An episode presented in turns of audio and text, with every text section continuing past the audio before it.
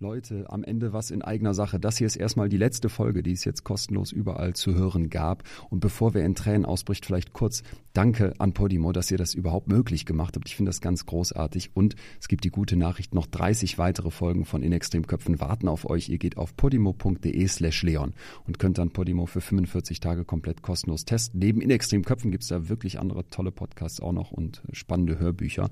Und abgesehen davon bin ich ja jetzt ähm, die letzten Shows auf Tour. Da gibt's fast keine Tickets mehr, aber es wird demnächst eine neue Tour geben. Also vielleicht sehen wir uns nochmal live. Haltet Augen und Ohren offen. Und abgesehen davon mache ich ja noch den Podcast Betreutes Fühlen mit Atze. Also genug Chancen, dass wir uns wiedersehen. Wenn ihr Bock habt, podimo.de slash Leon, guckt da mal rein. 45 Tage kostenlos, könnt weitere Folgen hören. Und ansonsten bin ich auch immer Freund davon, dass gute Inhalte auch ein bisschen was kosten. Podimo ist echt nicht teuer und ich finde, das lohnt sich richtig. Abgesehen davon gilt hier zum Schluss wie immer bleibt mir gesund und gewogen. Vielen, vielen Dank für all das Feedback zu all den Folgen. Bis dahin, euer Leon. Einfach, äh, wie ich gesehen habe, wie ich da gedemütigt wurde. Und dass ich halt ein Stück Fleisch war, was da durch die Gegend getragen wurde. Und mehr war ich ja nicht. Ich war ein Stück Fleisch, nicht mehr und nicht weniger. Herzlich willkommen zur neuen Folge von In extremen Köpfen. Ich bin Leon Winscheid, Psychologe und Autor und ich treffe in diesem Podcast Menschen, die im Extrembereich der Psyche leben. Mir geht es darum, meine Gäste zu verstehen und vor allem möchte ich von ihnen und ihren Geschichten lernen. Jenseits der Norm sind die Kontraste schärfer. Hier erkennt man plötzlich Muster, die vorher verschwommen waren. Im Extremen verstecken sich deshalb Antworten auf Fragen, die man sich schon lange stellt oder noch nie getraut hat zu stellen. So bekommt man oft unerwartete Impulse für die eigene Psyche. Heute treffe ich Lou Nesbitt, die uns mitnimmt in die Welt einer Pornodarstellerin. Bevor es losgeht, eine Triggerwarnung, denn in Lous Geschichte spielt auch sexualisierte Gewalt eine Rolle.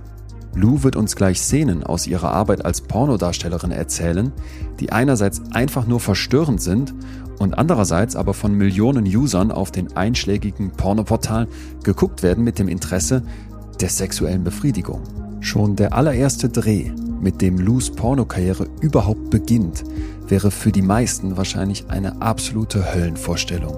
Stell dir vor, du bist 18 und kommst im Grunde durch einen Zufall zu einem Pornodreh, bei dem bereits zahlreiche Männer im Kreis stehen, nackt mit erregiertem Glied in der Hand und gleich wirst du in der Mitte dieser Männer sitzen, damit sie auf dein Gesicht ejakulieren. Damit startet Lou Nesbits Karriere. Ihr Name ist dabei übrigens nicht der wahre, sondern eine Anspielung auf eine Operation nach Nesbit, die zur Begradigung einer Penisverkrümmung eingesetzt wird.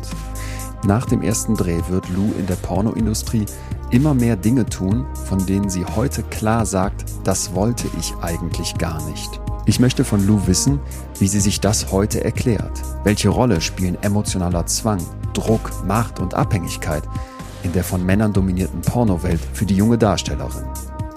Irgendwann in dieser Geschichte wird es, und das greife ich schon mal vorweg, weil es so wichtig ist, einen heftigen Zusammenbruch und damit einen drastischen Wendepunkt geben, den man so vielleicht erstmal nicht erwartet. Dazu später mehr. Ganz wichtig ist, dass trotz all ihrer schlechten Erfahrungen Lou die Pornoindustrie nicht pauschal verteufelt. Auch dazu hören wir gleich einiges und werden so einen komplett neuen Blick auf diese Welt bekommen, die ganz viele von uns wahrscheinlich, wenn überhaupt nur, von der anderen Seite des Bildschirms kennen. Lus Geschichte nimmt uns mit hinter die Kulissen der Pornoindustrie. Wir bekommen einen ungeschönten, einen ehrlichen und auch einen knallharten Blick auf dieses Business. Wie kommt man dazu, als junges Mädchen Pornodarstellerin zu werden? Was sagen die Eltern und Freunde? Welche Vorurteile und Kritiken begegnen einem? Und wie fühlt man sich selbst dabei? Natürlich haben die wenigsten von uns Erfahrungen gemacht, die an die von Lou herankommen. Und trotzdem stecken auch in dieser Geschichte wieder Motive und Einsichten, in denen wir uns vielleicht ein Stück weit wiederfinden und aus denen wir definitiv ziemlich viel für unser eigenes Leben mitnehmen können. Wir steigen jetzt ein in Lous Geschichte und zwar genau mit der Szene, die ich eben schon angerissen habe. Wie fühlt sie sich bei ihrem ersten Dreh mit 18 Jahren zwischen Scheinwerfern, Kameras und nackten Männern? Lou, dein erster professionell gedrehter Film, der sieht von außen, muss ich sagen, erstmal einfach nur heftig aus. Du bist heute unter dem Namen Lou Nesbitt hier und wenn man den auf den bekannten großen Pornoseiten eingibt, dann findet man dich auch sofort. Das Video fängt so an. Damals stellst du dich als Lia Louise vor, da steht dann, mhm. du bist süße 18 und, ich zitiere, schon Sperma verliebt. Hast du einen Blümchentop an, guckst in die Kamera mit so einem breiten, aber irgendwie, wie ich fand, auch unsicheren Lächeln und neben dir, oh ja. ne, neben dir onaniert in diesem Moment schon ein Mann und dann sagt der Produzent aus dem Off, ich würde sagen, erstmal als Dankeschön bläst du dem, er heißt Henry in dem Film, bläst du dem Henry einen, der hat dich hierher gebracht. Und ab diesem Moment wird es noch viel heftiger. Wie geht dieser Dreh für dich weiter ab diesem Startpunkt? Nimm uns mal mit in deinen Kopf, weil wir sehen ja nur das, was man auf dem Bildschirm nachher fertig präsentiert bekommt. Ja, es ist halt immer schwierig, so im Nachhinein das ganze Revue passieren zu lassen, weil ich halt viel auch komplett verdrängt habe. Also ich kann mich halt noch erinnern, dass ich halt total überrumpelt war von der Situation, weil das war halt mein erster professioneller Dreh und das war halt schon ganz schön krass und viel, viel Input, auch gerade für eine 18-Jährige. Und ich weiß halt nur, dass die ganzen Männer dann da rumstanden, ornaniert haben und dann ging es dann irgendwann los mit den klassischen Dingen wie Blowjobs geben etc. Aber ich weiß halt, dass ich, wie gesagt, total überfordert war und eigentlich mich nicht gut gefühlt habe. Aber durch diese Komplimente, die ich dann immer bekommen habe vom Produzenten, habe ich mich dann doch irgendwie wohl gefühlt und habe mich halt zum ersten Mal wertgeschätzt gefühlt, was natürlich eine falsche Wertschätzung war, weiß ich im Nachhinein, ist mir auch vollkommen bewusst. Aber in dem Moment, so naiv wie ich damals war, fand ich das ganz toll und ähm, ja, aber eigentlich wirklich wohlgefühlt habe habe ich mich nicht. Okay, also in diesem Moment selbst gibt es dann schon zwei Seiten in deinem Kopf. Die eine mhm. fühlt sich bestätigt ja. vom Produzent. Was ruft er so? Ja, der hat halt immer gesagt, so, du bist ein Naturtalent und du siehst ja so toll aus und so süß aus. Und ich habe halt vorher immer gehört, ich sehe scheiße aus von allen anderen. Und da war das für mich halt so eine Art der Bestätigung und ich habe mich dann halt schön gefühlt in dem Moment, ja. Was sich sehr gut anfühlt, aber du hast gerade gesagt, da gibt es auch schon die andere Seite, die eigentlich merkt, was mache ich hier gerade oder wie weit gehen die negativen Gedanken? Also ich habe das schon gemerkt, dass das eigentlich nicht das Richtige für mich ist, aber ich habe das nach hinten geschoben. Ich habe das immer wieder nach hinten geschoben und habe diese Gefühle halt verdrängt. Ich habe halt das andere dann eher wahrgenommen und ja, ich krieg die Komplimente und das andere war dann so im Hintergrund irgendwie. Aber ich weiß halt, dass ich so irgendwie schon etwas überrumpelt war, ja. Überrumpelt kann man irgendwie sich einerseits vorstellen bei einer 18-Jährigen, es wird ja dann auch so dargestellt, als hätte man dich gerade quasi von der Straße geholt, als wärst du ganz unschuldig und jetzt geht's einfach los. Ganz so war es nicht, das musst du uns gleich noch erzählen, aber also ich muss persönlich sagen, dass ich echt schlucken muss. Da stehen dann zig Männer im Halbkreis um dich herum, die alle mit Maske, also so auf eine gewisse mhm. Weise anonymisiert, alle mit so einem gleichen T-Shirt, wo dieses mhm. fette Logo dieses Pornoproduzenten draufsteht und alle mit Erektion, während die sich selbst befriedigen und dann, während du den einen oral befriedigst, hat der andere von hinten mit dir Sex und du bist 18. Ich, ich frage mich jetzt, wie kann man mhm. da was im Kopf wegdrücken, wenn sich da schon was anmeldet und sagt, irgendwas stimmt hier nicht? Wie, wie sehr geht man über sich hinweg in dem Moment? Das ist eine gute Frage. Also ich hatte damals auch äh, viel mit Drogen zu tun, was auch nochmal ein wichtiger Punkt ist, dass ich zu den Zeitpunkten halt auch oft oder eigentlich immer drauf war. Und dadurch kann man das halt auch noch leichter nach hinten schieben, ja, weil dann fühlt man sich in dem Moment auch, ja, man ist so, hui, so wie es halt so ist mit Drogen und dann, äh, ja, kann man das leichter verdrängen, als wenn man vielleicht nüchtern ist, denke ich mir, ja. Warst du bei dem Film nicht nüchtern? Nein. Ich war bei keinem dieser, also nicht bei allen generell Pornofilmen, aber bei dieser Firma war ich nie nüchtern. Ich glaube, sonst hätte ich das auch nicht durchgehalten. Auch vom Schmerzempfinden oder so, ja. Wird ja auch alles unterdrückt. Was nimmst du dann vorher?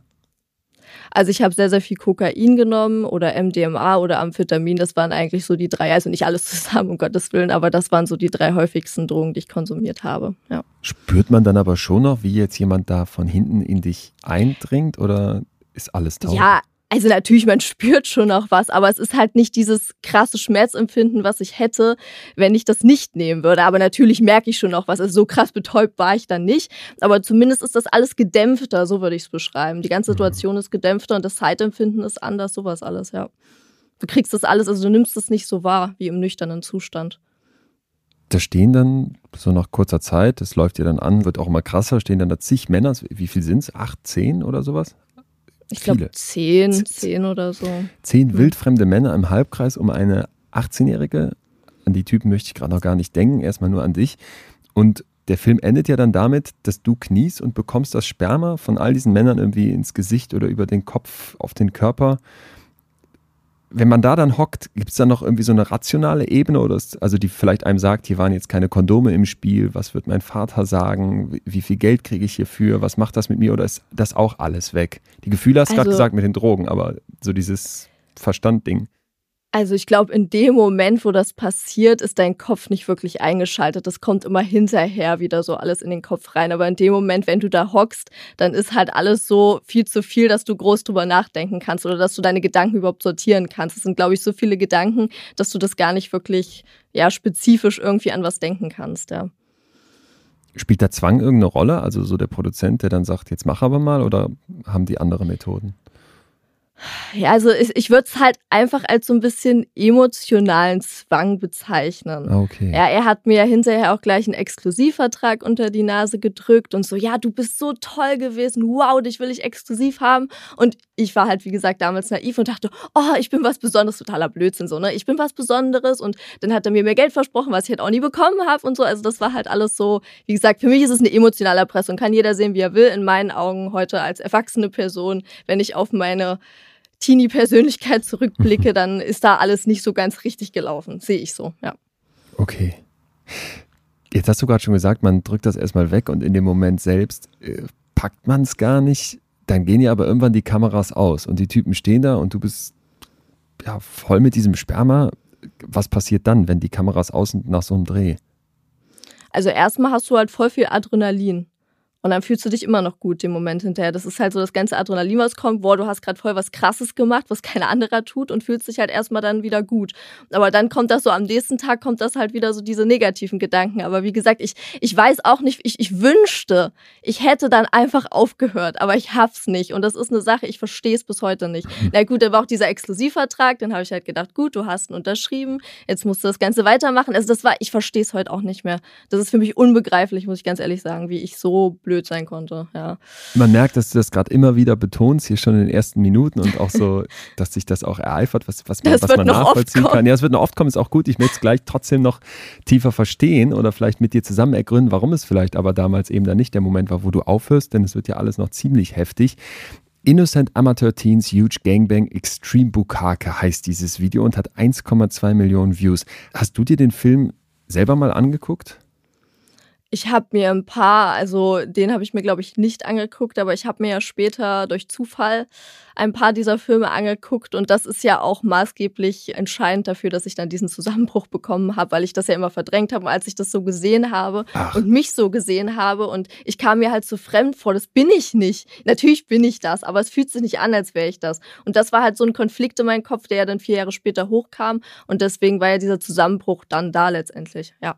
Ja auch dieser heftige psychische Druck, der entsteht, wird Teil deiner Geschichte sein und auch den müssen wir heute unbedingt ergründen. Diese Hypothek am Anfang, dieses Loch, was du dir da jetzt aber in den Kopf schaufelst, was dich eben später in den Abgrund reißen wird oder überhaupt den Abgrund darstellt, mhm. entsteht das denn von heute auf morgen oder wie kommt man da rein? Was bist du damals für ein Typ? Was machst du und wer ist die Lou Nesbitt damals mit 18, die sagt, hey, da habe ich Lust mitzumachen? Also ich war schon immer eine instabile Persönlichkeit. Ich glaube, sonst wäre alles auch nicht so weit gekommen, eben durch das Mobbing, sage ich mal, von früher, dass ich halt immer so als hässlich bezeichnet wurde, hat sich da halt auch ein extremer Minderwertigkeitskomplex habe ich da einen bekommen und das war halt das Problem, glaube ich. Und deswegen habe ich halt gedacht, ja, wenn ich in diese Branche einsteige, ich wollte ja erst nur Camgirl werden, wenn ich in diese Branche einsteige, kann ich halt mein Selbstbewusstsein so ein bisschen aufwerten. Und das war, glaube ich, der Grund für die ganze Geschichte. Hätte ich ein gesundes Selbstbewusstsein gehabt, hätte ich das wahrscheinlich auch gar nicht getan, glaube ich. Also ich weiß es nicht, aber ich, ich gehe davon aus, dass es so war. Was machst du damals dann mit 18? Ich war noch in der Schule tatsächlich. Schülerin. Ich war 12. Klasse und äh, bin dann ja 18 geworden und habe dann direkt angefangen. Ich denke mir heute auch so, um Gottes Willen, mach das nicht, nicht gleich mit 18. Aber ich habe es halt getan, ja. Das, ja, war nicht so cool. Okay, die, also okay, das ist ja nochmal heftiger mit 18 ja. und dann bist du ja auch in der mhm. Schule in so einer Clique. Zumindest hat man eine Community, ob man die dann mag oder nicht oder ob die einen mag, sei ja mal dahingestellt, aber man ist ganz normal eingebunden. Hast du Angst, dass die anderen dieses Video sehen? Oder kommt es raus, sagen wir es mal so? Äh, ja, also das, also jetzt dieses spezifische Video jetzt nicht, aber es kam natürlich raus, dass ich diesen Job dann gemacht habe und da wurde natürlich extrem viel auch drüber geredet, was ich ja verstehen kann, würde ich wahrscheinlich auch drüber reden. Mhm. Also die Leute haben mich irgendwie nie so richtig direkt drauf angesprochen, halt immer so, ja, hinterm Rücken hat man da mitbekommen, dass sie über einen erzählt haben. Aber ich bin tatsächlich jetzt nicht mal so Spießrouten gelaufen, wie man das vielleicht äh, denken würde. Ja, die meisten habe ich dann einfach in Ruhe gelassen und meine Freundinnen, die ich halt hatte, ähm, die stehen bis heute zu mir tatsächlich. Und ja. da hat keine gesagt, sag mal, tickst du noch sauber? Ich glaube, die dachten halt, ich wäre glücklich damit.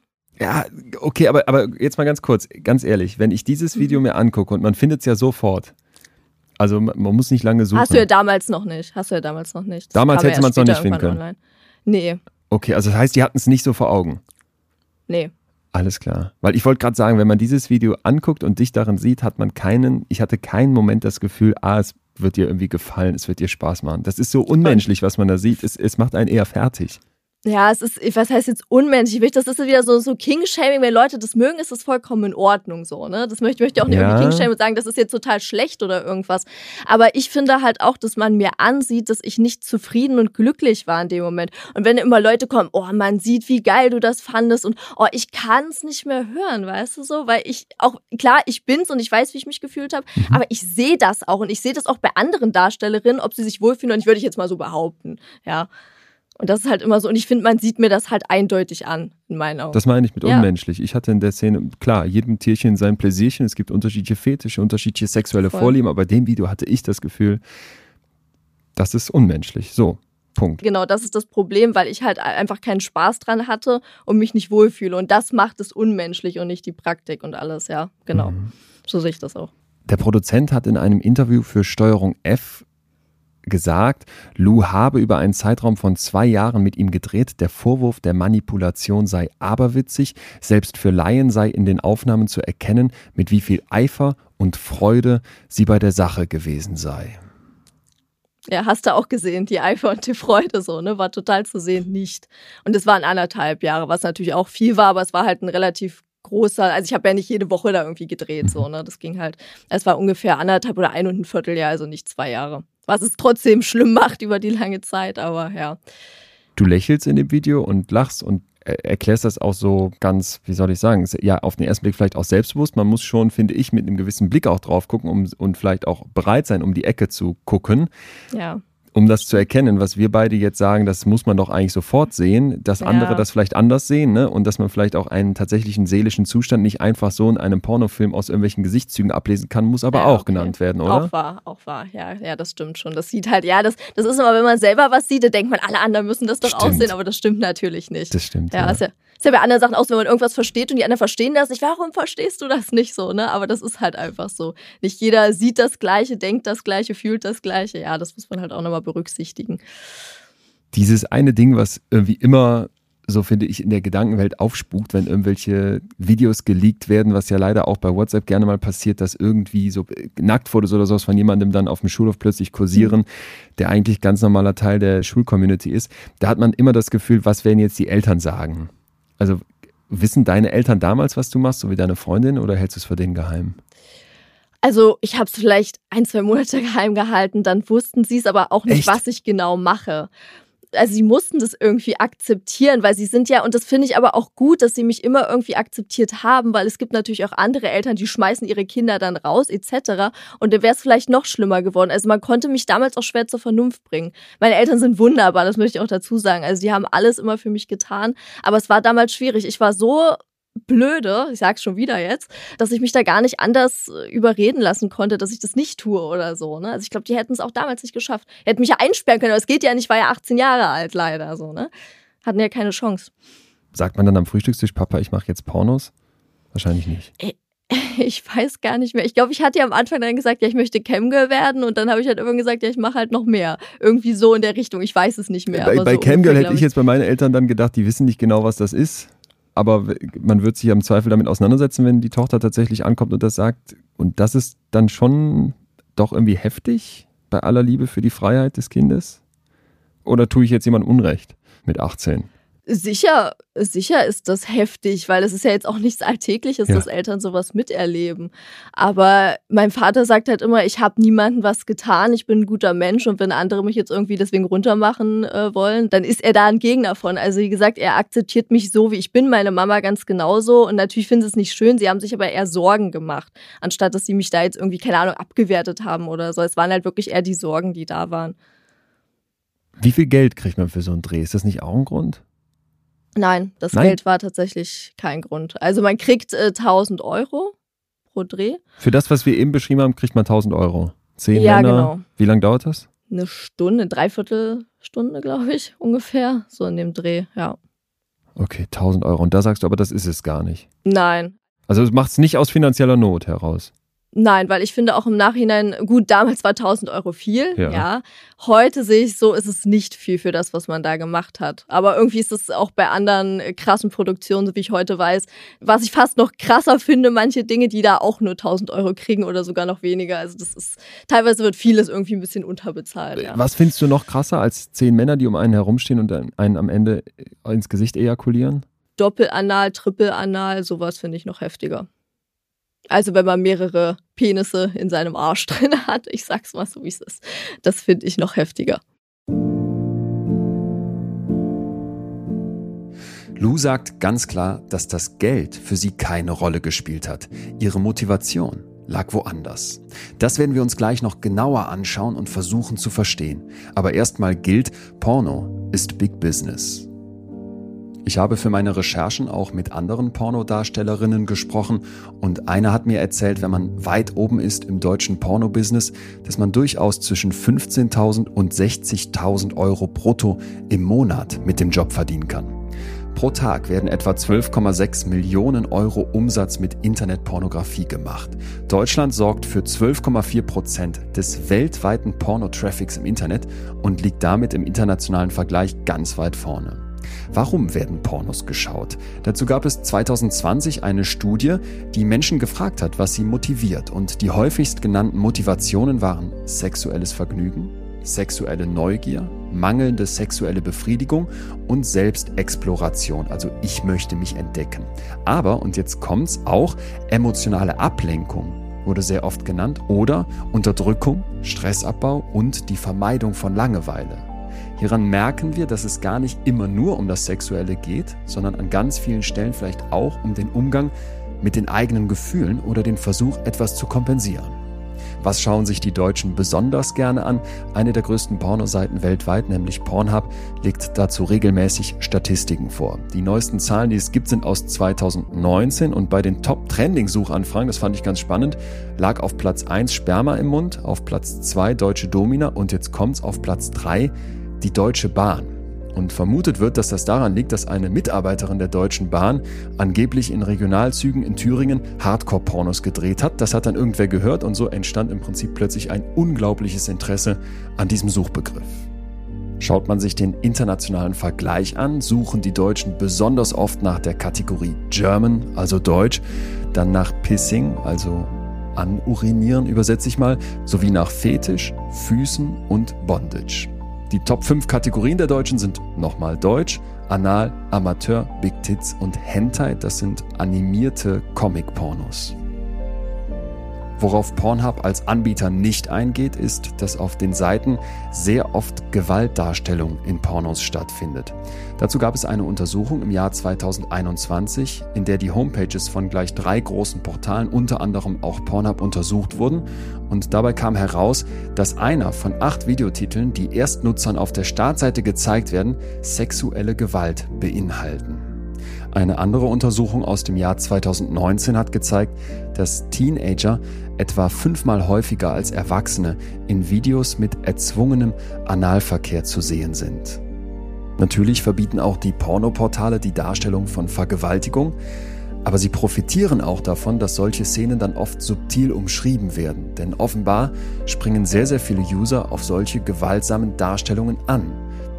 Dazu werden dann Stichwörter, Keywords genutzt, die mit genau solchen Gewaltfantasien spielen, zum Beispiel Forced, Molest, Grope oder Ambush, was so viel bedeutet wie gezwungen, belästigt, betatscht oder überfallen. Auch Hidden Cams oder Upskirting, das Filmen unter den Rock, sind Eingriffe in die Privatsphäre einer Person, die unzulässig sind, die sich auf den Pornoportalen aber sehr gut verkaufen. Alle, die schon mal durch eines der großen Pornoportale gescrollt haben, sehen das eigentlich sofort. Und deswegen frage ich mich die ganze Zeit, wie kommt Lou dazu, Darstellerin in solchen Videos und auf solchen Seiten zu werden? Gerade wenn es ihr nicht um das Geld geht, wie wir eben gehört haben, möchte ich jetzt begreifen, wo ihr Warum liegt. Wieso steigt sie in die Pornoindustrie ein? Und mindestens genauso wichtig, was macht diese Erfahrung mit ihr als junge Frau? Denn wir werden gleich erfahren, dass Lou einen unfassbar hohen Preis für ihren Job bezahlt. Unbeschädigt kommt sie nicht durch die Drehs. Den Weg hin zu Lus erstem Dreh hören wir jetzt. Also letztendlich war es halt, dass ich ein Video von einem Camgirl gesehen habe. Und die hat das halt auch alles so toll dargestellt. Und da dachte ich mir, ja, das könnte doch das sein, um mein Selbstbewusstsein halt ein bisschen aufzuwerten. Und das war halt der Schritt, dass ich da reingekommen bin. So klar hast du das schon? Also ja, mir war da bewusst, dass ich das als Nebenjob machen will, aber halt eben Camgirl. Also da war überhaupt nicht die Rede von Pornodarstellern und schon gar nicht von solchen komischen Filmen zu drehen, so, ne? Das war überhaupt nicht die Rede von. Also da war wirklich halt dieses Camgirl, ein bisschen vor der Cam sitzen und dann sich da Komplimente abholen, so dachte ich das damals. Ja, das war so der erste Schritt, äh, wie ich da sozusagen reingekommen bin, ja. Das hast du dann gemacht. Da meldet man sich auf einer Seite an und hat ein Profil wie Instagram und lädt was hoch. Ja, ganz genau. Mit ja, 18 richtig. oder ist das dann sogar noch mit 17? Mit 18, aber ich äh, hatte dann auch zum Beispiel dann äh, Film hochgeladen. Also ich habe da auch schon ein paar so, so Filmchen halt so von mir, so Selbstbefriedigungsclips und so ein Kram. Äh, das war sogar das eine noch mit 17. Also. Aber das habe ich erst hochgeladen, wo ich 18 war, aber ich war in dem Clip halt noch 17. ja dann lädt man das hoch und dann gibt's, ist das so wie Instagram aufgebaut, dass es dann Likes gibt, Kommentare und Views oder was ist die Währung in dieser Welt dann? Ja, genau. Also man kriegt halt so Sternchen und halt ja so Kommentare mhm. und so ein Kram halt. Also es ist halt so ähnlich, würde ich schon sagen. Ja. Das sagst du jetzt gerade mit so einem Lächeln. Ist das dann eine Erinnerung, dass sich das gut angefühlt hat? Oder? Nee, nee? ich, ich glaube, ich lächle mir den Kummer weg. Ah, okay. Das ist, glaube ich, das Ding. Also ich glaube, das hat jetzt nichts Positives, weil eigentlich, wenn ich daran zurückdenke, war da gar nichts positiv. Weil wenn ich an diesen Schritt denke, der ist ja letztendlich maßgeblich dafür, dass ich mich heute so fühle. Und äh, eigentlich ist das alles nichts Schönes, wenn ich daran zurückdenke. Das ist, wie gesagt, dieses Ich lächle es weg, damit alles gut ist, aber es ist nichts gut. So in der Art, ja. Da sagst du gerade was ganz Wichtiges, weil ich kann jetzt nur für mich sprechen, wenn man dir zuhört, jetzt hier ganz am Anfang schon hat man eben genau dieses Gefühl. Du strahlst total was Lockeres, was viel Lachendes, mhm. was viel Lächelndes aus, aber in dir drin sieht es anders aus? Voll. Wenn ich jetzt nicht lachen würde, würde ich wahrscheinlich heulen und deswegen lache ich lieber. Und das können halt viele Leute nicht wirklich mhm. einordnen. Ja, wenn die sehen, die lacht doch, da geht's doch gut, aber das ist totaler Quatsch. Das ist einfach nur eine Fassade. Ja. Nimmst du uns nachher mit hinter die Fassade oder geht das nicht? Doch, das geht schon. Ich will bloß nicht weinen. Okay. Aber ich kann über meine ich kann auch lächelnd über meine Gefühle reden, auch über die negativen Gefühle. Okay. okay. Ja.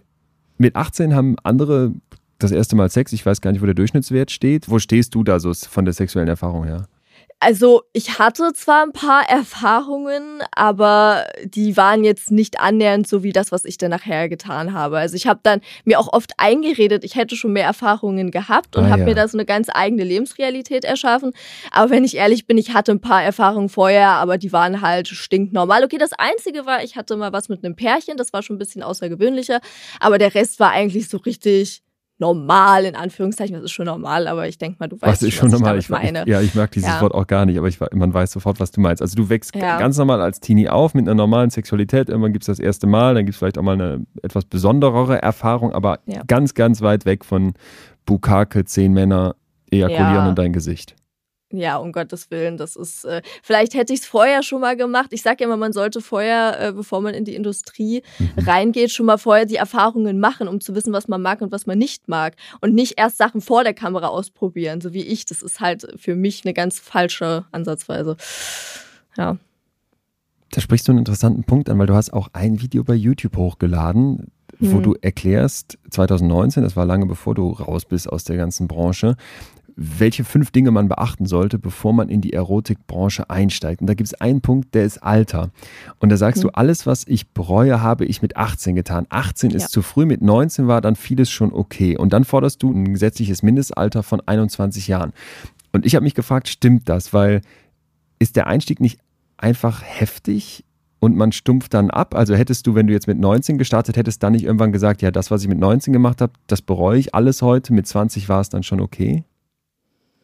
Also allgemein glaube ich halt einfach, dass man mit 18 viel zu früh ist. Mhm. Also das ist, ich sehe das auch bei meinen Freundinnen so, wo die 18 waren und dann 21 geworden. Es ist ein riesiger Unterschied Total, und auch ja. natürlich bei mir selber. Ja. Und ich finde einfach, natürlich kann man es pauschal nicht sagen, der eine ist mit 21 noch ein Kind, der andere mit 18 schon erwachsen. Aber im Großen und Ganzen ist man, glaube ich, mit 18 im Kopf noch ein Kind, so wie ich damals. Ich war ein totales Kind. Ja, und das ist einfach das Problem, weswegen ich sage, 18 ist einfach zu früh und ich fände es besser, wenn man mindestens 21 ist und für die ganz harten Sachen sogar 25, dass man einfach schon im Kopf äh, komplett ausgereift ist und auch weiß, worauf man sich einlässt. Und ja, dann ist das auch in Ordnung und dann kann man das auch alles machen, kein Ding so, ne? Aber man sollte wirklich wissen, worauf man sich einlässt. Das ist der springende Punkt.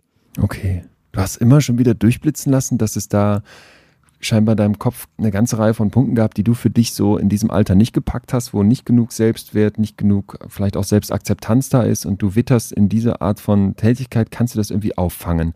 Dann lass uns doch von diesen ersten Camgirl-Videos nochmal einen Schritt zurückgehen.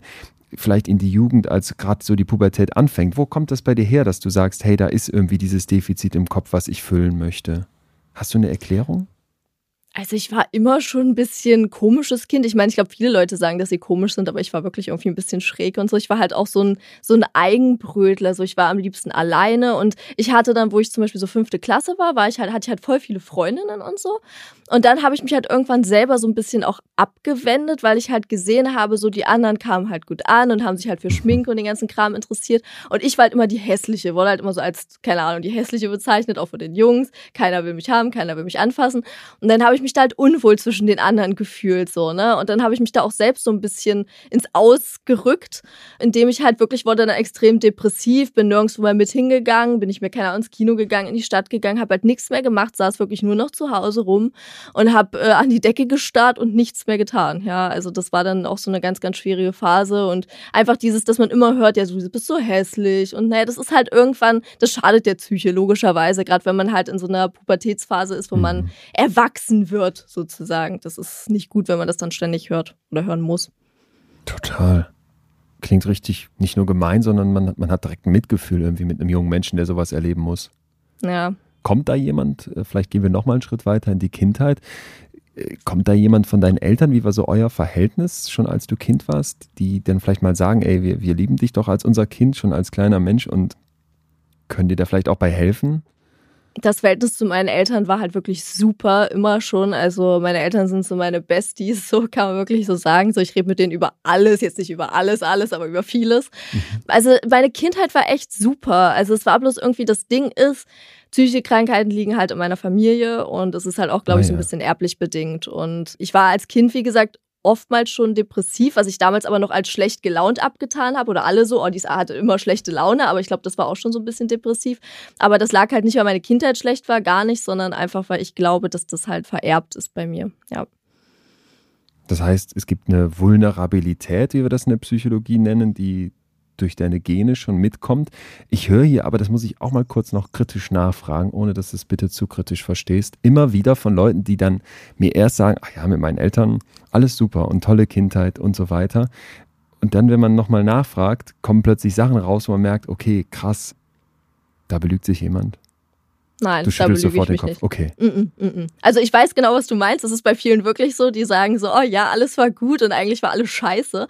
Aber ich kann wirklich zu hundertprozentig sagen, meine Eltern sind die tollsten. Und das meine ich auch wirklich so. Also da bin ich auch komplett ehrlich. Ja. Mhm. Ja, vielleicht nicht alles, aber manchmal sind es dann so, so genau die Punkte, wo du dir halt gewünscht hättest, dass da mal ein Kind in den Arm genommen wird und vielleicht auch eine Bestätigung bekommt, ey, du, du bist toll und, und liebenswert und also ich kann mir fast vorstellen, dass das andere Extrem war, weil ich war halt immer so, das, ich war halt ein Einzelkind und mhm. alles war halt so perfekt und es ist halt so, ich bin hingefallen und dann war gleich, oh mein Gott, oh mein Gott, du bist hingefallen so und ich kann mir halt vorstellen, meine Eltern haben das halt alles nur gut gemeint, aber ich kann mir halt so ein bisschen vorstellen, dass halt vielleicht auch so dieses überempathische ja. mir gegenüber vielleicht auch so ein bisschen nicht so gut getan hat. Ich weiß es nicht. Ah, also meine ja. Eltern haben es ja wirklich nur gut gemeint, aber es war halt immer so, oh mein Gott, und das nicht und oh, nicht, dass irgendwas passiert und so, ne? Und ich glaube, das war halt so das Ding. Vielleicht, ich weiß es nicht.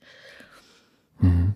Also so fast so helikoptermäßig. Wir beschützen unser Kind, packen es in Watte. Ja, ein bisschen. Also ich würde jetzt nicht so 100% Helikopter, aber es war halt schon so ein bisschen in die Richtung. Aber wie gesagt, sie haben es halt immer nur gut gemeint und so und Ja, und ich wurde ja dann auch immer so, ich war ja dann auch sehr schüchtern und dann hat halt Mama auch häufiger mal für mich geredet und so, weil ich halt selber nicht geredet habe. Das war halt so ein Teufelskreis und dann habe ich noch weniger geredet und dann hat sie noch mehr für mich geredet, weil ich halt nie wirklich viel gesprochen habe, so, ne? Auch als Kind nicht, ich war halt sehr mhm. schüchtern, ja.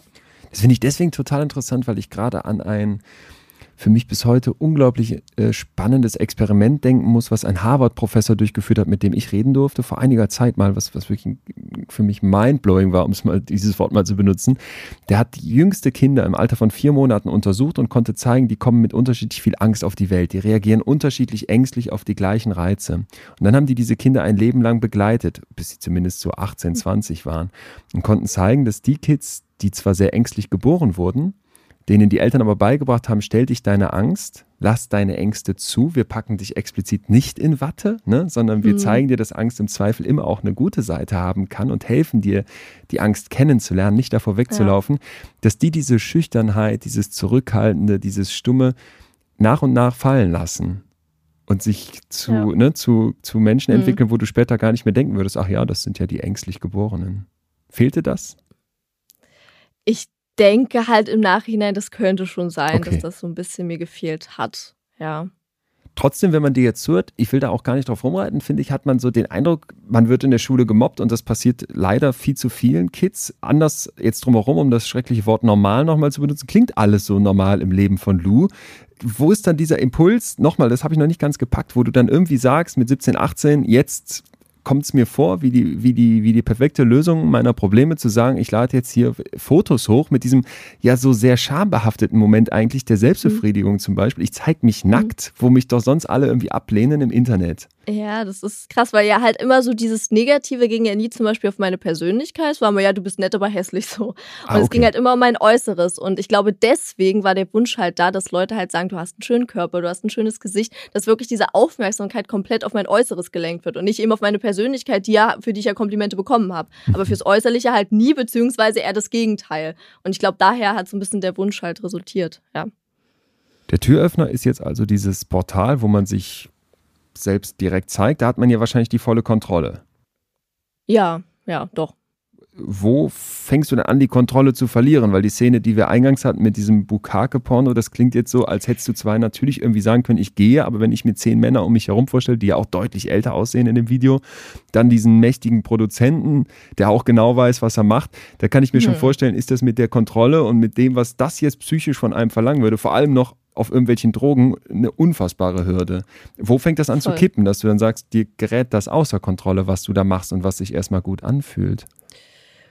Naja, eigentlich seit dieser Dreh passiert ist. Ich wurde ja von einem gewissen Darsteller angeschrieben und habe dann da so ein paar Amateurfilme gedreht, die ich auch ganz furchtbar peinlich finde. Aber da sage ich mir, okay, gut, das waren halt Anfänge. Ich finde es jetzt nicht so dramatisch. Ich finde sie furchtbar und irgendwie dämlich, aber nicht schlimm in dem Sinne.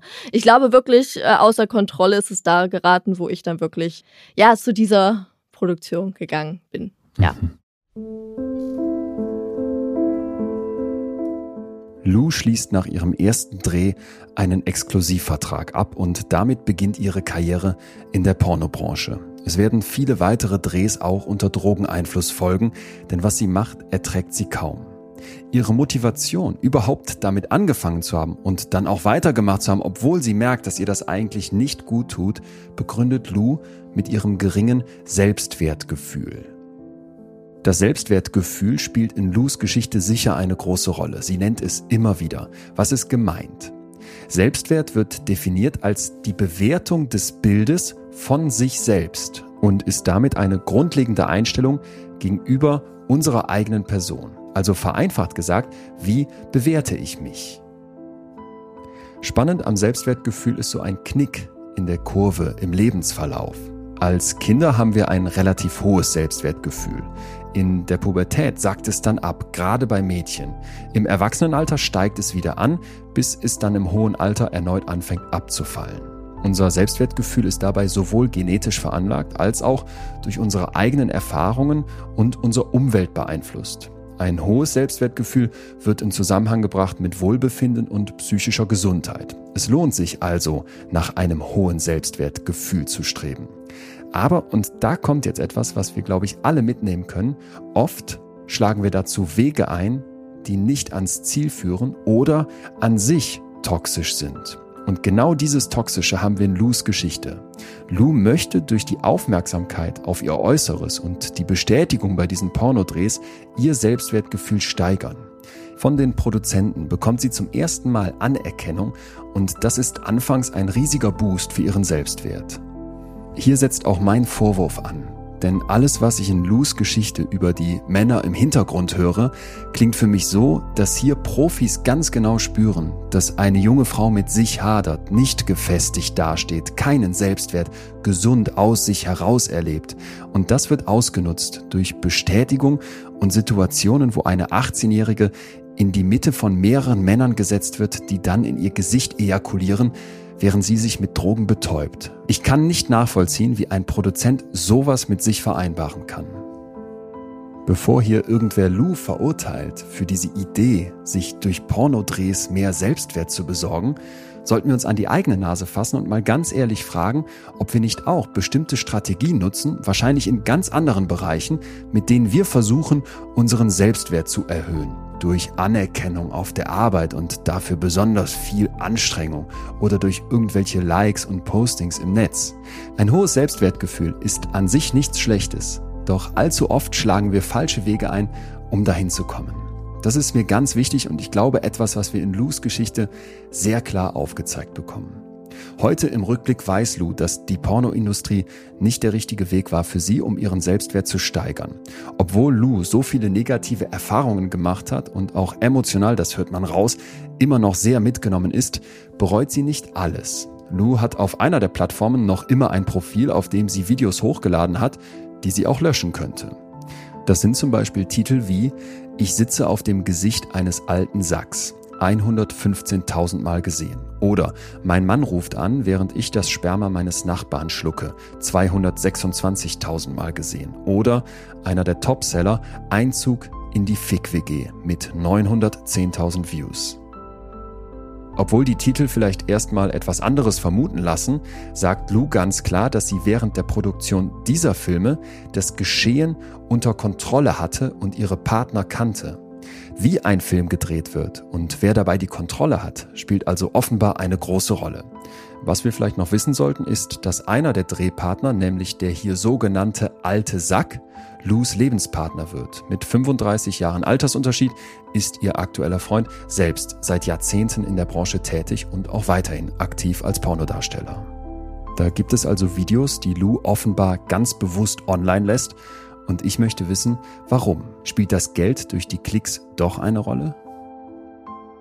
Natürlich, da hätte ich die Macht, die zu löschen, aber ich möchte halt auch zeigen, das ist die positive Zeit und das ist die negative Zeit. Und das ist mir irgendwie auch wichtig. Das brauche ich für mich selber auch, diese Abgrenzung. Klingt jetzt auch schon wieder total abstrus, ich weiß das. Aber für mich ist es einfach wichtig, dass die Leute auch irgendwie sehen, es war nicht alles schlecht, das ist gut und das ist schlecht. Und ich differenziere da halt extrem. Und dahinter stehe ich nicht und dahinter stehe ich. So, ne?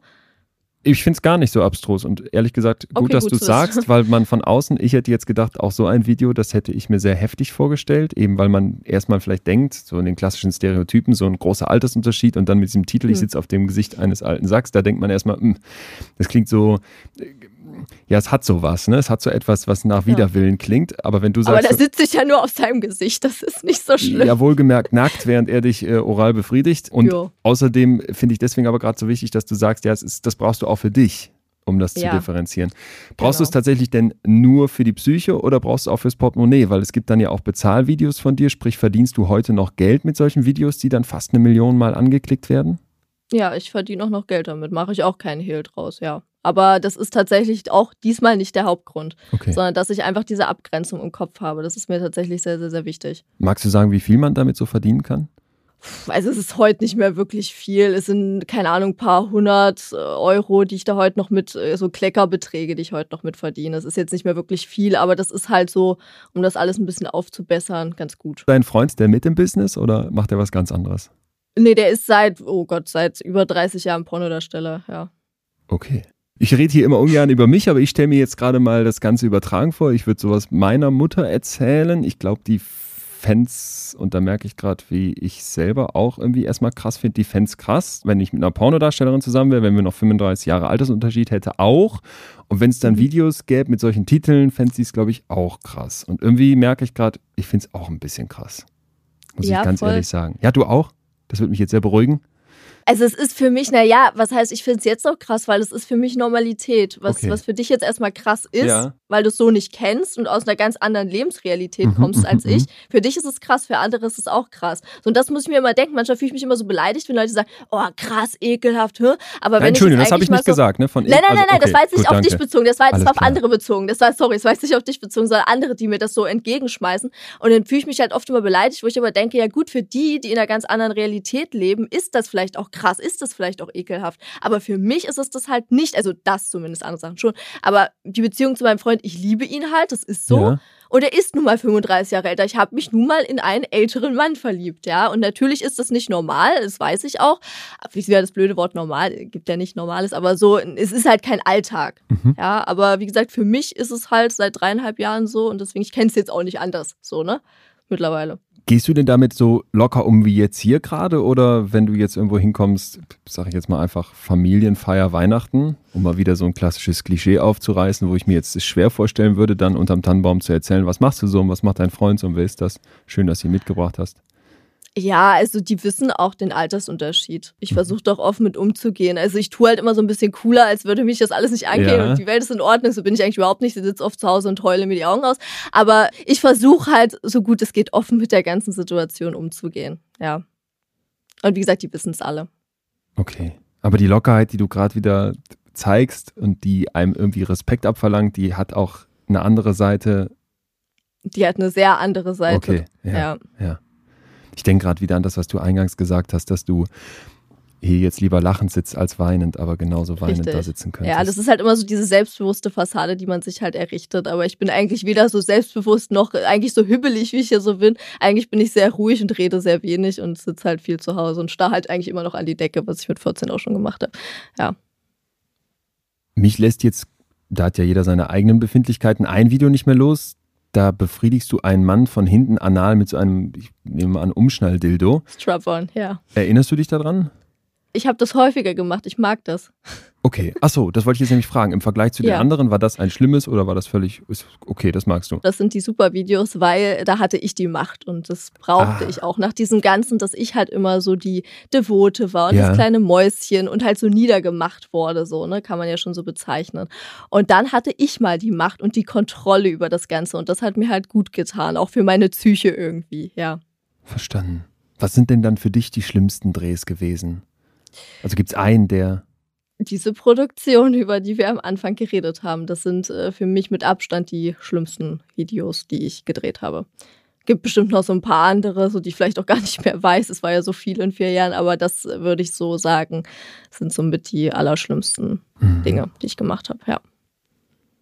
Du hast schon gesagt, dieses Erniedrigende daran, das hast du gerade angerissen, und dies eben nicht die Kontrolle haben, ist so schlimm. Gibt es noch mehr Punkte, wo du sagst, die muss man in diesem Moment ganz aktiv verdrängen, loswerden, versuchen zu übertünchen mit irgendwelchen Drogen oder sonstigen Mechanismen im Kopf? Ja, man sagt ja immer, also was, worauf du wahrscheinlich auch hinaus willst, ist so ein bisschen der Ekel, ob das halt eklig ist.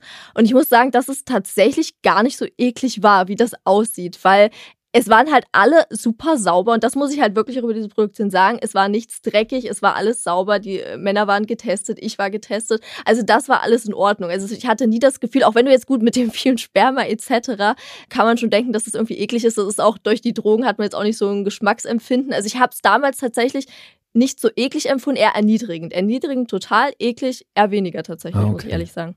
Ja dann ist Ekel, ich wollte ehrlich gesagt gar nicht darauf hinaus, obwohl du sagst, ja doch, okay, ich glaube, ich würde es auch total eklig finden. Was noch? Eigentlich waren das die beiden Hauptpunkte halt wirklich, dass ich mich so wie so ein kleines Mäuschen mhm. gefühlt habe, mit dem die Männer gefühlt machen können, was sie wollen. Und das ist im Nachhinein gesehen kein schönes Gefühl. Ja. Hast du irgendwie eine Vorstellung davon, wen das anzieht? Mal andersrum gedacht. Das wird ja auch extrem viel angeklickt, dieses Video. Und das gibt es ja auch als ganzes Genre. Muss man sich da irgendwie jetzt eine absurde Person vorstellen, die sagt, so eine Erniedrigung finde ich toll? Nein.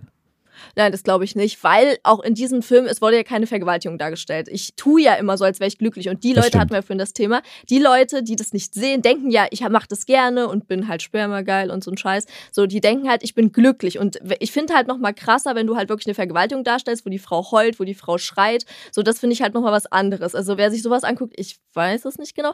Aber bei diesen Dingen halt kannst du auch denken, boah, die Frau ist halt einfach geht halt weiter oder, oder ist halt einfach total lustvoll. Und das ist vielleicht für viele Männer auch geil, dass die halt sehen, ja, eine Frau hat halt auch Spaß an den ganzen, ich nenne es mal dreckigen Ding, ich mag das Wort eigentlich nicht, aber ich sage es mal an den ganzen dreckigen Dingen, an denen ich vielleicht auch Spaß habe.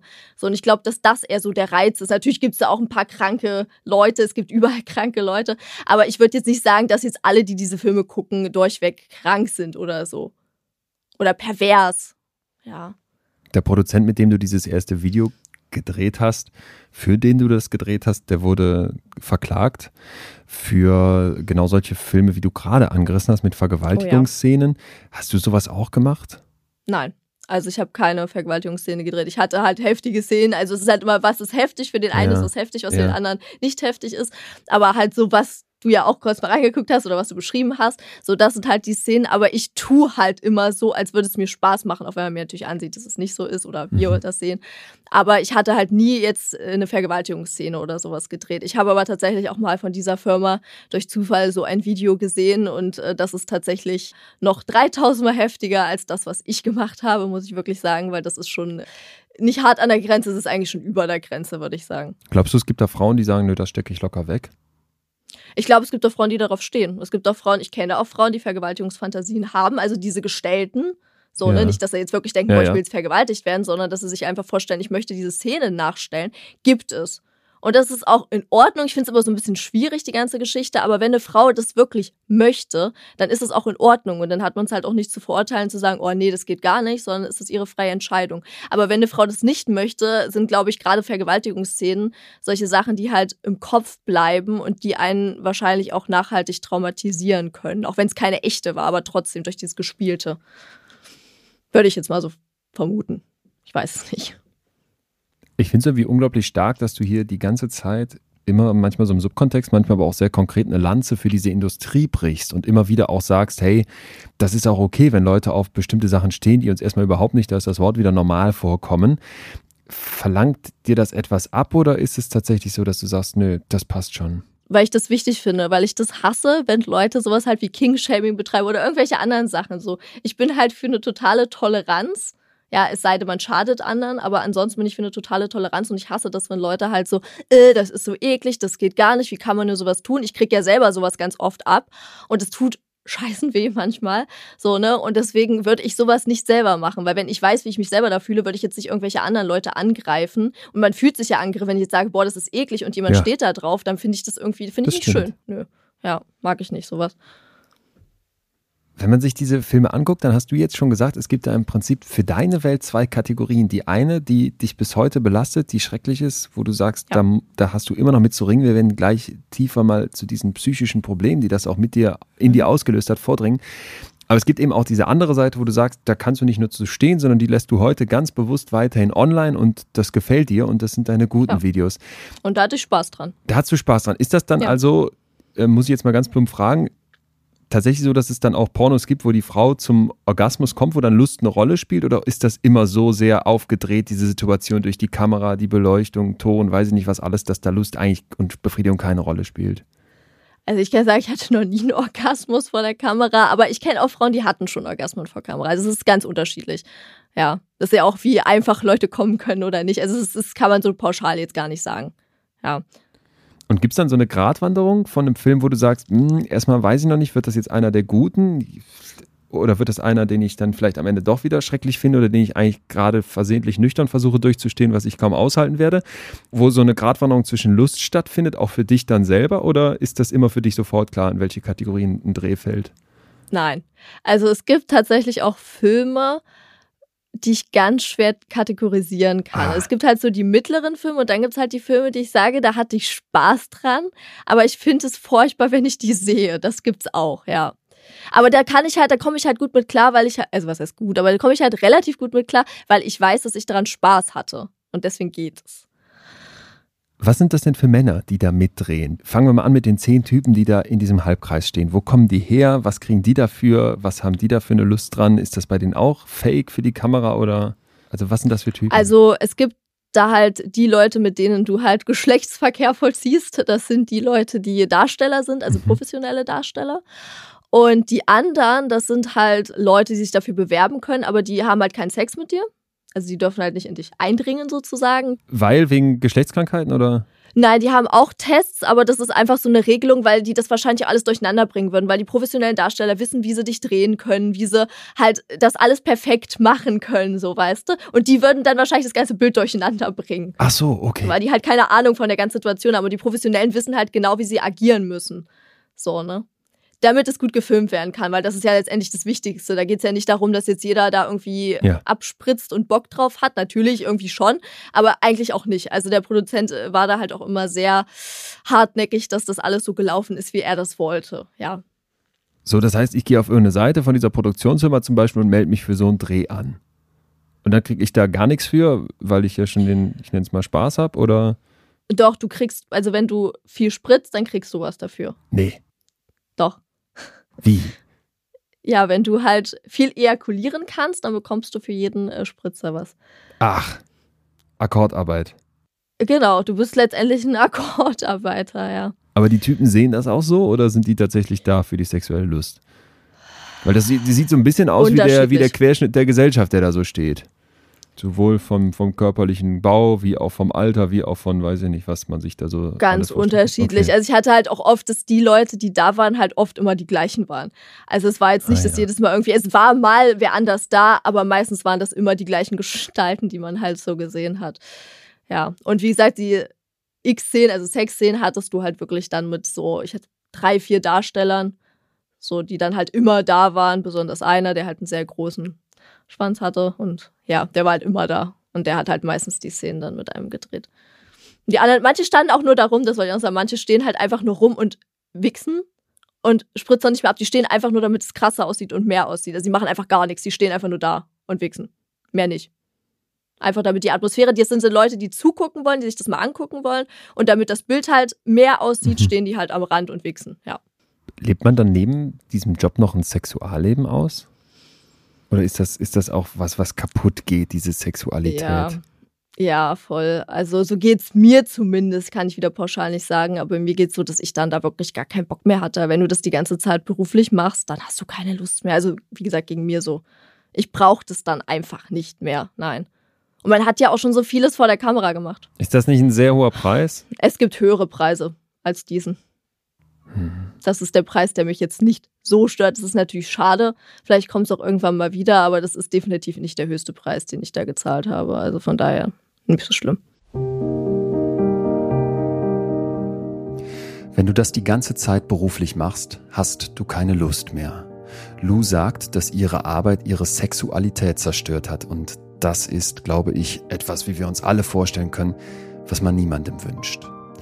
So sehr wir das in Lus Geschichte nachvollziehen können, möchte ich euch an dieser Stelle auf eine Folge Betreutes Fühlen hinweisen. Ihr wisst vielleicht, dass ich zusammen mit dem Comedian Atze Schröder noch einen Podcast mache und da hatten wir in der Folge Wie wirkt Porno im Hirn? Hannah Secret zu Besuch. Hannah ist deutsche Pornodarstellerin, extrem erfolgreich. Sie verdient richtig viel Geld mit ihrem Job und sagt, es ist alles ohne Zwang. Ich habe unglaublich viel Freude daran. Mir macht das Spaß. Ich habe nicht nur die Kontrolle, sondern einfach unglaublich gerne Sex und natürlich auch ohne Kamera. Das ist deswegen mir ganz wichtig hier einmal zu betonen, weil ich glaube, es tatsächlich unterschiedliche Sichtweisen natürlich auf die Pornoindustrie gibt. Und mit dieser anderen Folge habt ihr vielleicht eine gute Ergänzung zu der hier heute an der Hand. Denn ganz klar gibt es kein pauschales Muster. Es wäre sicher falsch, allen PornodarstellerInnen zu unterstellen, ihr verliert eure Sexualität oder ihr werdet gezwungen zu dem, was ihr da tut. Und ich habe großen Respekt vor Lou, die genau das auch betont. Obwohl sie schreckliche Erfahrungen gemacht hat, hat sie einen unglaublich reflektierten Blick auf die Pornobranche. Der Weg dahin war weit, aber genau dieser Twist, sich da rauszuarbeiten und heute mit so viel Kraft vor uns zu stehen, ist der unglaublich spannende Twist an Lus Geschichte und dazu hören wir gleich mehr. Vorher geht's jetzt aber noch einmal richtig bergab, denn Lou wird zusammenbrechen unter der Last ihrer Erfahrungen. Auf Instagram wird sie ein sehr emotionales Video veröffentlichen, das ihr Leid in der Pornoindustrie spiegelt und das wir hier mit ihrer Zustimmung wiedergeben werden. Ich frage mich nach all den Beschreibungen, was der höchste Preis ist, den Lou für ihren Job zahlen musste.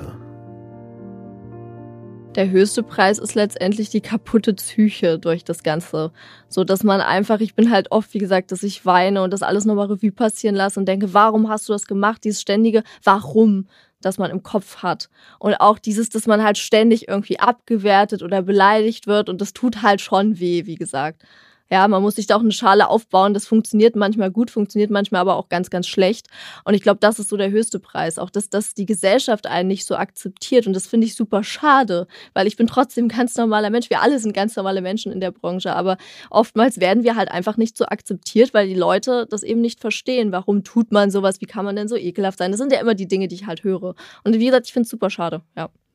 Ich hatte bei dem Produzenten, der diese krassen Bukake-Filme macht, nicht das Gefühl, dass man da sagen sollte, das ist ein, ein, Typ wie du und ich und der ist irgendwie, macht doch nur einen ganz normalen Job, sondern ich hatte da schon in den wenigen Szenen, und das ist jetzt natürlich zu kurz gegriffen, aber man hat, ich finde, man hatte von außen einen ersten Eindruck, der sehr negativ war, der manipulativ war, der krass war, wo du den Eindruck hattest, hier wird ja eine, eine junge Frau in eine Situation reingebracht, wo eigentlich jedem, vor allem erfahrenen, älteren Menschen klar sein muss, das wird die bereuen und das wird ausgenutzt. Ja. Da würde ich jetzt dieser Branche schon einen heftigen Vorwurf machen an der Stelle. Bestimmt nicht für alles, wir müssen ja nicht pauschalisieren, aber du stellst es jetzt gerade so dar, als wäre als wäre das grundsätzlich ein Fehler der Gesellschaft, da so drauf zu gucken und zu sagen, naja, warum sollen wir da kritisch sein? Ist doch ein ganz normaler Job. Nein, kritisch sein ist die eine Sache, aber mhm. uns abzuwerten ist die andere Sache. Das man stimmt. kann ja sagen, okay, warum hast du das getan? Wenn man mir offen mit Fragen kommt, ist das ja kein Problem. Aber dann dieses, bah, bist du eklig. So, da habe ich kein Verständnis für. Kritisch, ja. wie gesagt, das eine, so negativ zu sein und einen halt, wie gesagt, so runterzumachen, ist eine ganz, ganz andere Geschichte und zu beleidigen. Okay. Du hast, ja, ja verstehe ich. Du hast gerade eben einen Punkt gesagt, der mich so aufstocken ließ, weil ich dachte, oh nein die 18-jährige Lou ist in dieses ganze Business reingegangen, hat angefangen als Camgirl mit der Hoffnung, jetzt werde ich meinen Selbstwert hochziehen, jetzt bekomme ich die Bestätigung, jetzt fühlt sich das gut an. Und dann sagst du, nach kürzer Zeit war es aber eigentlich so, dass du eine harte Schale brauchtest und diese ja. ganzen Beleidigungen, dieses Niedermachen, dieses devote, unterdrückte, dieses als Opfer dargestellt zu werden, um das auch wieder zu packen. Wird dir das damals bewusst schon oder was macht das in deinem Kopf, als du vielleicht merkst, ey, das ist hier doch nicht der Weg zum Goldtopf am Ende des Regenbogens?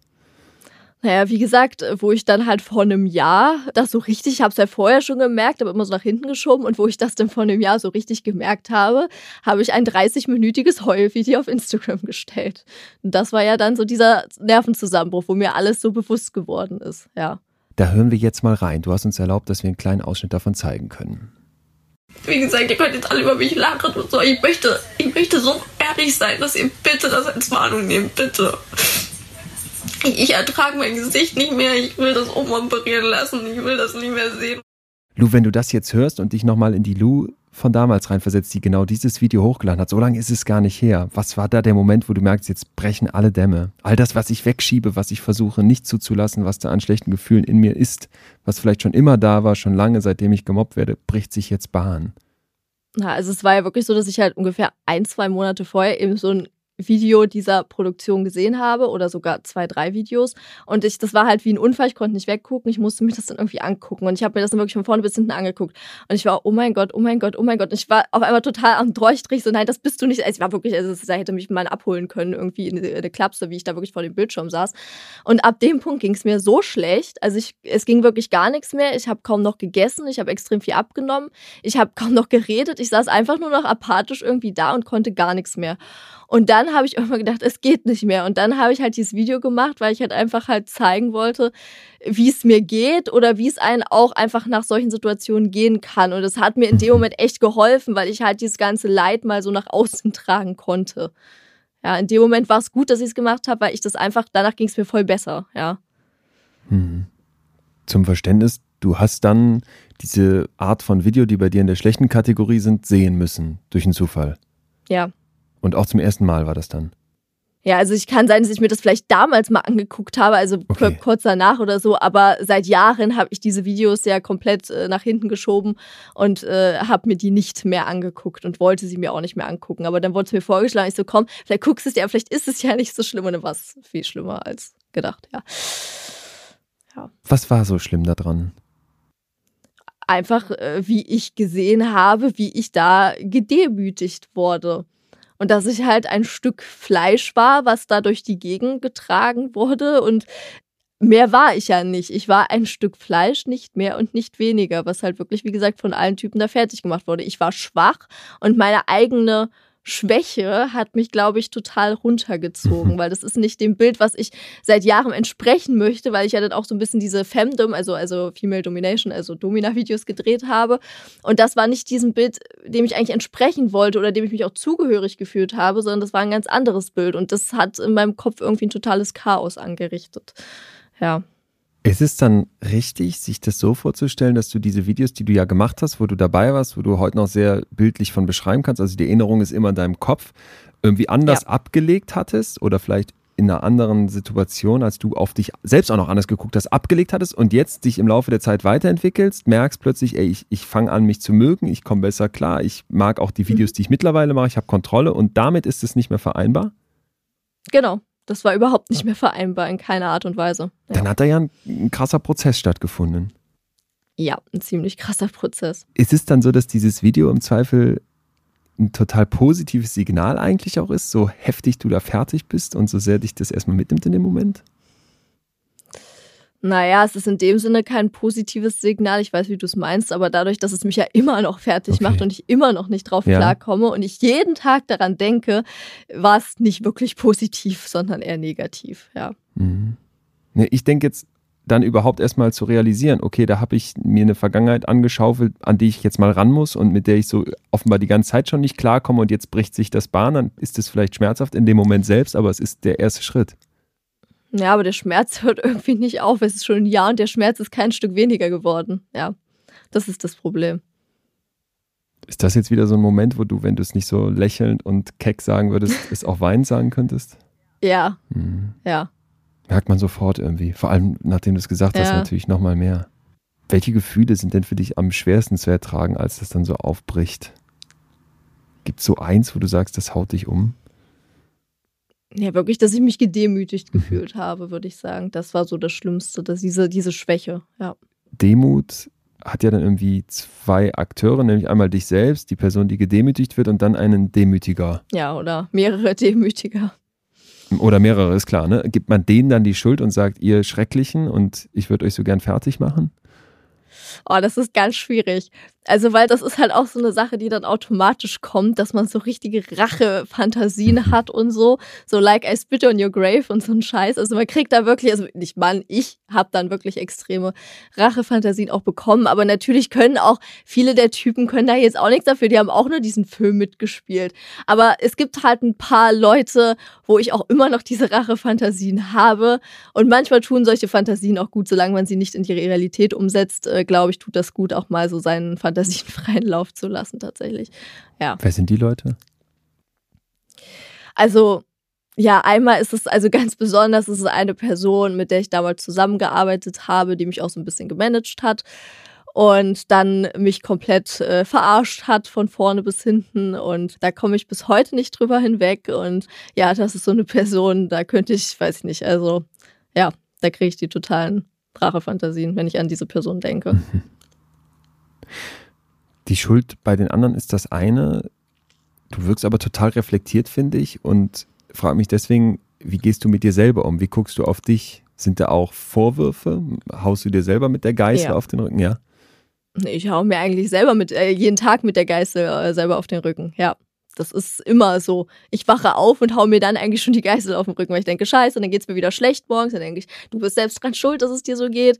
Ja, auf jeden Fall. Also man gibt irgendwie anderen die Schuld, man gibt sich selber die Schuld, man gibt irgendwie der Welt die Schuld. Ja. Nein, keine Ahnung. Aber ich gebe mir schon sehr viel auch selber die Schuld, weil natürlich im Endeffekt habe ich auch selber Schuld an vielen Dingen. Ja, nicht an allen, aber an vielen, ja. Wie lernst du mit dieser Schuld umzugehen? Weil ich glaube, dass kennen wir alle, dass es Momente gibt in unserem Leben, wo wir Dinge tun, die wir im Nachhinein bereuen und merken, ah Mist, irgendwie haben wir da eine ganz schön große Mitverantwortung oder sind vielleicht auch alleine komplett schuld daran. Du, die du jetzt so damit umgehen lernen musst und auch in so einem krassen Bereich, was hast du für dich gelernt und was sind vielleicht für dich Kniffe, um zu sagen, so kriege ich diese Schuldgefühle, die du ja jetzt, du kannst die Zeit nicht zurückdrehen, die du jetzt nicht ja. mehr abändern kannst, wie kriege ich die vielleicht aber für mich handelbar in den Griff? Das ist eine sehr gute Frage. Ehrlich gesagt wüsste ich das auch gerne selber, weil ich krieg's halt noch nicht unter Kontrolle, gar nicht. Also ich kann halt nur versuchen, mich irgendwie abzulenken, irgendwas, keine Ahnung, im Fernsehen zu gucken oder so, um einfach nicht dran zu denken. Aber sobald ich daran denke, gebe ich mir auch automatisch extreme Schuld.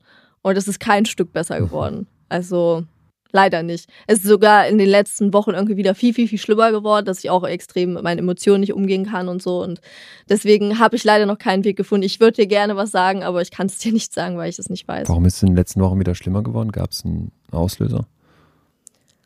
Ich kann es diesmal nicht sagen, es gab keinen konkreten Auslöser. Ich glaube, irgendwie alles hat mich schon wieder genervt. Ich habe viel zu viel wieder über die ganze Geschichte nachgedacht und das hat mich dann wieder extrem runtergezogen und ja, deswegen geht es mir halt wieder schlechter mhm. einfach. Aber es gab jetzt nicht diesen einen Auslöser. Wärst du bereit, dass wir zusammen mal überlegen? Ja, können wir machen. ich, und du darfst mich natürlich absolut und sofort korrigieren, habe den Eindruck, dass du dich diesen negativen Gefühlen noch nicht wirklich stellst. Wenn du sagst, du kommst hier lächelnd rein, du lachst das weg, du könntest jetzt hier auch weinend sitzen, dann finde ich, gewinnt man den Eindruck, nach diesem kurzen Gespräch jetzt, dass da eben noch sehr, sehr viel schlummert und vielleicht auch nicht nur die Schuldgefühle da sind, sondern du hast ja auch von depressiven Momenten aus deiner Jugend schon gesprochen, ja. wo du noch nicht dran gehst.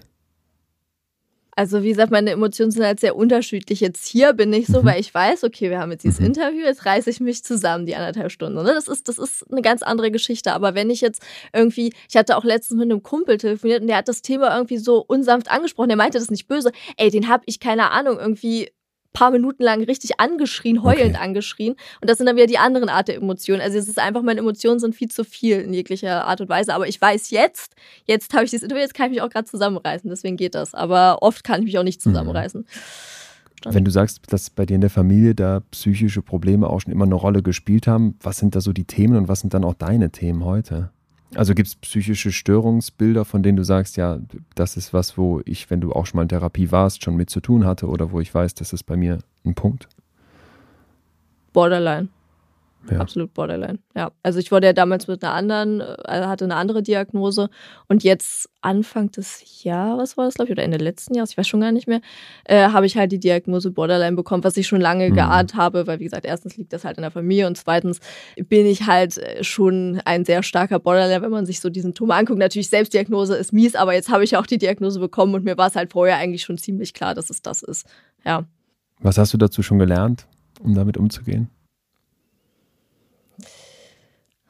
Noch nichts Wirkliches. Das ist ja das Problem. Also es ist, ist ja unver also was heißt jetzt unverändert, mein, mein Zustand. Aber in dem einen Jahr hat sich jetzt gar nicht so wirklich viel verändert, dass es mir, wie gesagt, besser geht. Und ich muss noch mal lernen, damit umzugehen. Irgendwie das Ganze besser kontrollieren zu können, auch mit Emotionen mhm. besser umgehen zu können, weil das, wie gesagt, kann ich manchmal schon, wie jetzt gerade, aber in vielen Momenten kann ich es halt auch gar nicht. Und da muss ich halt, wie gesagt, in der Therapie da nochmal drauf achten, dass ich da irgendwie das erlerne. Wovon lebst du heute, Lou? Ja, also ich, das heißt, ich lebe davon nicht, aber ich studiere soziale Arbeit, aber wie gesagt, ich verdiene noch ein bisschen was mit den Videos, mache noch ein paar Fotos, so ein Kram halt, ja. Ist dir das noch im Studium unangenehm, wenn jetzt jemand das so mitbekommt? Dass ich damit noch mein Geld verdiene? Dass du mal Pornos gedreht hast. Ach so, äh, naja, es ist halt so. Es ist halt schon mein Leben gewesen und es ist halt besser, dass ich offen damit umgehe, als wenn ich es nicht sage und irgendwer findet es ja sowieso dann raus. Und deswegen sage ich es äh, am besten immer dann gleich und, und alle wissen es und dann ist gut. Natürlich ist es irgendwie, es ist, es ist schwierig. Wie es kommt immer drauf an. Wer, wer, hätte ich halt nur die andere Art von Pornos gedreht, hätte ich gesagt, ja, ich, hab, ich hatte Spaß dran, alles cool, könnt ihr euch angucken, mir egal so, ne? Aber äh, wenn ich halt weiß, so die anderen Filme, dann ist mir das äh, schon sehr, sehr unangenehm. Ich hoffe auch immer, dass ich mich äußerlich so verändert. Also natürlich, ich gebe ja zu, dass ich es bin, aber dass man das nicht gleich so mit assoziiert und so, das okay. ist ja auch noch eine Sache, die mir wichtig ist. Und ja. Man hört dir sofort wieder an, dass dir das sehr wichtig ist, weil du schnell redest, aufgedreht redest, lächelnd redest. Ja. ja. oh Mann. ja. Nee, aber ich kann es doch total nachvollziehen. Die Vorstellung, dass irgendwie hm. im Studium rauskommt, hey, das ist die Pornodarstellerin. Wir wissen doch, wie plump schwarz-weiß und in Schubladen Menschen denken. Ja, leider. Das ist ja wieder das Problem, was mhm. ich ja mhm. schade finde. Ja nochmal dieser Moment, wo du sagst, ey, jetzt muss dieses Video raus und das war's hier. In dem Moment bist du ja mit einem dann, wenn ich richtig verstanden, professionellen Pornodarsteller zusammen, der schon seit Jahren in der Szene ist. Habt ihr darüber geredet und sagt er dir, bleib doch dabei und warum hackst du jetzt hier so auf unsere Szene oder warum machst du jetzt so, eine, so ein Drama da draus oder wie ist da euer Verhältnis in dem Moment gewesen? Also ich habe es halt nie so, weil ich das immer so in mir getragen habe und das generell nicht rausgelassen habe.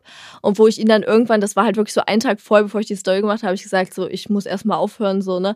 Und er so, ja, habe ich schon lange gewusst, so, war mir eigentlich Ach. schon klar, dass da irgendwas nicht stimmt. Also er hat das schon gespürt, dass es mir nicht so gut ging, aber hat es halt auch nicht angesprochen, hat er gesagt, war mir klar, so, ne? Und so war das eigentlich. Also mittlerweile reden wir da schon viel drüber, über die ganze Sache, ja. Also wie gesagt, er liebt die Branche auch und ihm ist halt auch wichtig und genauso wie mir das auch wichtig ist, dass man das nicht so, die ganze Branche Branche schlecht, mhm. weil das ist ja auch nicht meine Meinung, sondern dass man einfach differenziert, bestimmte Leute sind schlecht in Anführungszeichen, kommt ja mal darauf an, wie man es nimmt, aber für mich halt schlecht gewesen. Aber das hat halt nichts mit der Branche zu tun, sondern einfach mit den Persönlichkeiten bestimmter Menschen in dieser Branche und bestimmte Machenschaften, sage ich jetzt mal so, ja. Was hast du für dich gelernt? 2016 bist du 18 geworden. Das ist noch gar nicht lange her. Da hat es angefangen. Jetzt heute stehst du da rund ein Jahr nachdem du gesagt hast, ich bin raus. Was sind so für dich die Kerneinsichten, die wichtigsten Takeaways aus dieser Zeit, von denen du sagen würdest, da habe ich einfach auch für mich was, ja, obwohl es schrecklich war, mitgenommen?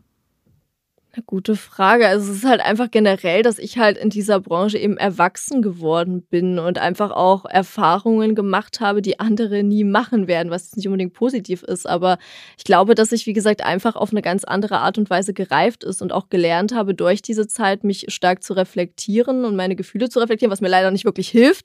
Aber zumindest kann ich es reflektieren und weiß, was meine Fehler sind, weiß, was ich ah, falsch ja. gemacht habe und kann auch, glaube ich, ähm, die Gefühle von anderen dadurch ganz gut lesen. Ich glaube, dass ich das dadurch tatsächlich gelernt habe, ja. Magst du dich? Boah, schwierige Frage. Äh, äh nicht so hundertprozentig, nein. Also ich komme heute schon besser mit mir klar, als natürlich, wenn ich diese alte Persönlichkeit sehe, die hasse ich. Also es ist nicht nur nicht nicht mögen, sondern ich hasse sie. Aber heute, ich würde sagen, ein solides Mittelmaß. Okay. Ja. Das ist auch schon mal was. Ich, ich, ich, ist schon mal was. Ja, nein, ich, das muss ich auch nochmal unterstreichen. Ich finde, wenn man dir zuhört, hat man das Gefühl, hey Lu, du musst noch einige Meter gehen und deswegen beruhigt es mich so sehr, dass du diesen Therapieplatz schon mal sicher hast. Glückwunsch dazu. Man weiß, wie lange man in Deutschland zum Teil darauf warten muss. Und trotzdem finde ich, hat es auch so was Positives, weil du da diesen Twist, diesen Ausstieg für dich hinbekommen hast, dieses Aufarbeiten, zumindest mal stellenweise und irgendwie man schon das Gefühl hat, klar, du liebst dich nicht 10 von 10, aber wer tut das schon und du magst dich gefühlt ein ganz schönes Stück mehr als die Person, die du uns eingangs beschrieben hast. Ja, genau, das auf jeden Fall, ja. Spulen wir zum Schluss die Zeit vor. 20 Jahre. Deine Tochter hat gerade Abitur gemacht und irgendein Bekannter schickt dir ein Video, in dem sie eine ähnliche Szene dreht wie du in deinem ersten Film. Wie begegnest du dieser jungen Frau, deiner Tochter? Da würde ich ihr natürlich von meinen Erfahrungen erzählen und sagen, wie es mir danach ging.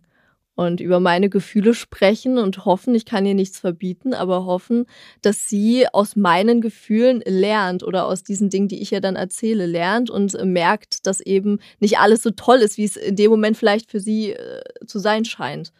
Ja, und dass halt sie noch reifen muss für die ganze Sache. Wenn sie es wirklich machen will, dann ist das letztendlich ihre Entscheidung. Aber ich würde ihr erstmal in dem Alter natürlich, so wie jedem anderen Menschen auch, davon abraten und sagen, wie es mir eben in diesem Moment ging. Und ja, und hoffen, dass sie dann eben daraus lernt. Mhm.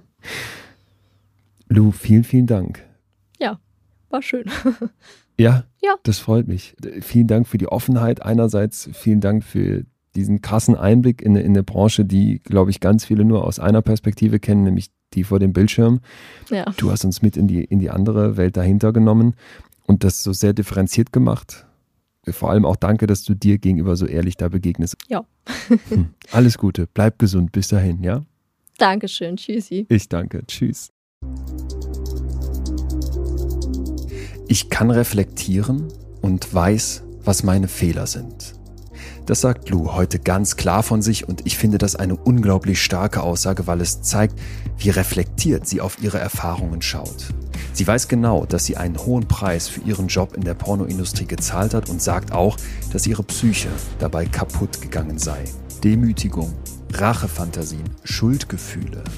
Lou leidet immer noch ganz offensichtlich unter ihrer Vergangenheit und das kann man gut nachvollziehen, wenn man ihr zuhört, oder? Und trotzdem ist mein Eindruck, dass sie ihre Gefühle nicht mehr verdrängt und vor allem nicht mehr dieser Illusion hinterherläuft, in der Pornoindustrie und durch die Bestätigung von irgendwelchen komischen Produzenten ihren Selbstwert steigern zu können.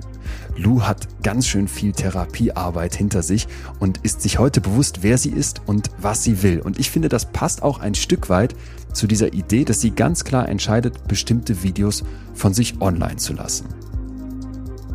Hier hat sie die Kontrolle, wird nicht gedemütigt oder erniedrigt. Was ich an Lus Geschichte außerdem unglaublich stark finde, ist ihr reflektierter Blick auf die Pornowelt. Porno ist nicht pauschal schlecht, sagt sie, obwohl sie so viele gerechtfertigte Kritikpunkte mit uns geteilt hat. Es kommt darauf an, wie der Film gemacht wird, was für Fantasien, was für Keywords, was für Bilder transportiert werden und vor allem, wer darin warum und wie mitmacht. Vielen Dank, Lou, für diese schonungslose Reise, für diese ehrliche Reise hinter die Kamera, hinter deine Kamera. Weiterhin von Herzen alles Gute für deinen Weg. Bleibt zum Schluss wie immer die Frage, wie es nächste Woche weitergeht. Und da habe ich eine Frau zu Gast, die einen unglaublich wichtigen und gleichzeitig, wie ich finde, sehr schwierigen Job macht. Professorin Dr. Nachla Saime ist hier. Die forensische Gutachterin wird gerufen wenn es darum geht, Menschen einzuschätzen, die Schreckliches getan haben. Und die nächste Folge beginnt mit einer Szene, die ich euch kurz direkt mitgeben möchte, damit ihr einen Eindruck bekommt.